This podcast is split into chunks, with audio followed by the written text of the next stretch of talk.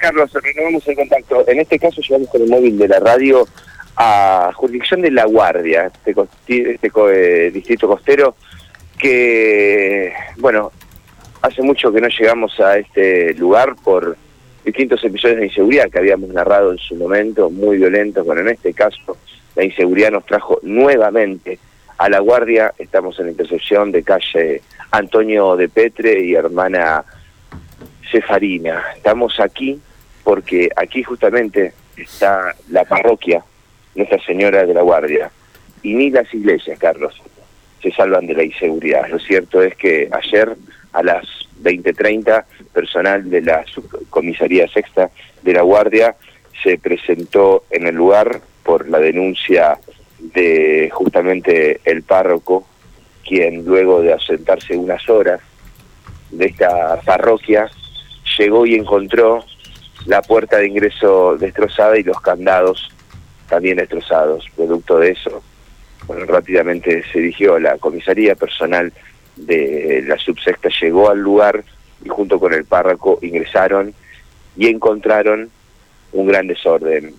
Faltantes de elementos de la parroquia, eh, como por ejemplo una bomba centrífuga, secadores de pelo, sartenes de teflón, ollas de teflón y reflectores de iluminación.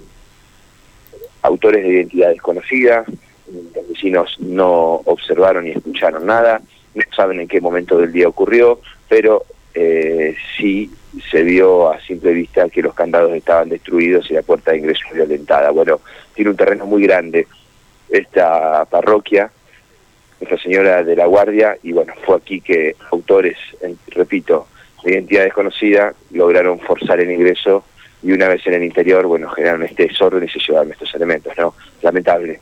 Bueno, realmente un episodio más, ¿no? Que se suma a toda esta cuestión de la inseguridad que vivimos día por día, ¿no? Esta vez le tocó a la guardia, ¿no? esta vez le tocó, esta vez le tocó a la guardia y, y, bueno, no mucha bronca y potencia, muchos vecinos se están enterando en este preciso momento, mucha gente que está llegando o que está saliendo de la guardia por sus calles eh, de arena, repletas de agua, tratando de esquivar los charcos, cuando se acerca el móvil de la radio se sorprende con la presencia del móvil de la radio y nos preguntan qué pasó.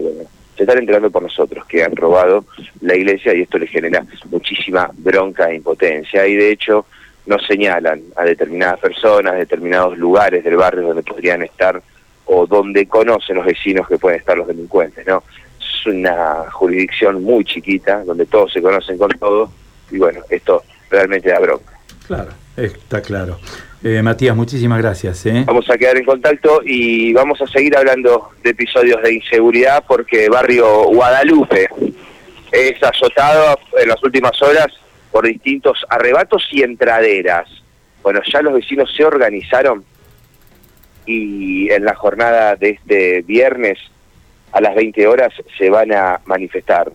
Se van a manifestar con un cacerolazo Guadalupe contra la inseguridad. Bueno, nosotros vamos a abordar ese tema, digo, eh, sabrán entender, ¿no? Que estamos hablando de inseguridad desde hace, bueno, por lo menos desde el día, ¿no? Y venimos hablando con el móvil desde hace unos días, pero es lo que está pasando, ¿no? Y es lo que refleja un poco el cuerpo entero de la realidad de la ciudad. Muy bien. Matías, muchísimas gracias, ¿eh?